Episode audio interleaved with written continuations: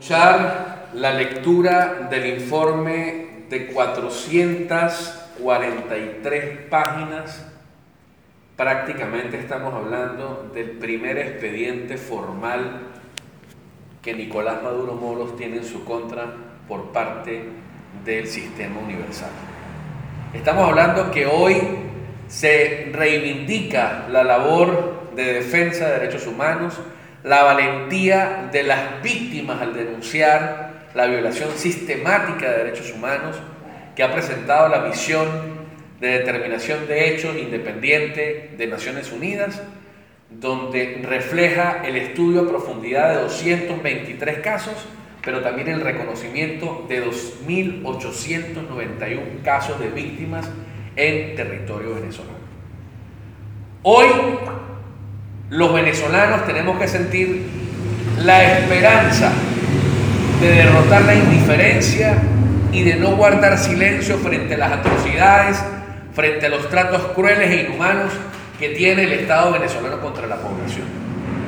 Este informe recoge el expediente más rojo que el régimen de Nicolás Maduro Moros tiene producto de sus actuaciones perversas llamamientos que ha hecho esta misión sobre, por ejemplo, el cierre de operaciones de la FAES. Son invitaciones concretas a poder darse en los próximos días para comenzar a recuperar la dignidad humana que se está diluyendo en territorio venezolano.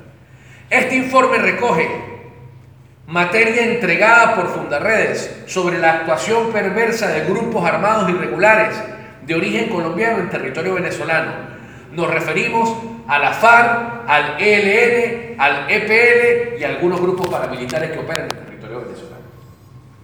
Esta demostración de este informe lo que hace es animarnos a seguir profundizando en el trabajo de investigación.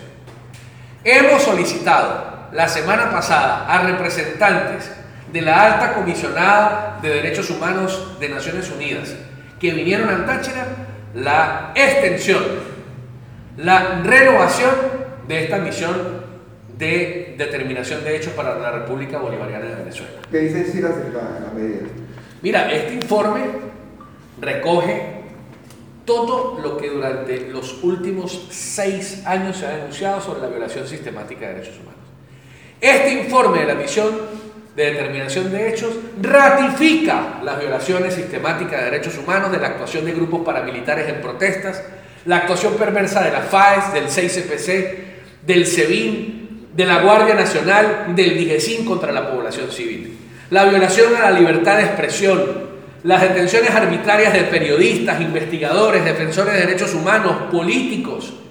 Este informe lo que hace es ratificar que estamos en dictadura en Venezuela. Este informe lo que hace es ratificar que las instituciones no tienen independencia en Venezuela. Este informe lo que hace es ratificar que tenemos que seguir levantando la voz porque el mundo está mirando para Venezuela. Este informe lo que ratifica es que tenemos que seguir levantando la voz y no callar frente a la actuación perversa del régimen. Este informe lo que ratifica es que estamos en un país donde la sangre corre todos los días por las calles frente a la actuación perversa de un régimen que busca asesinar y callar al pueblo.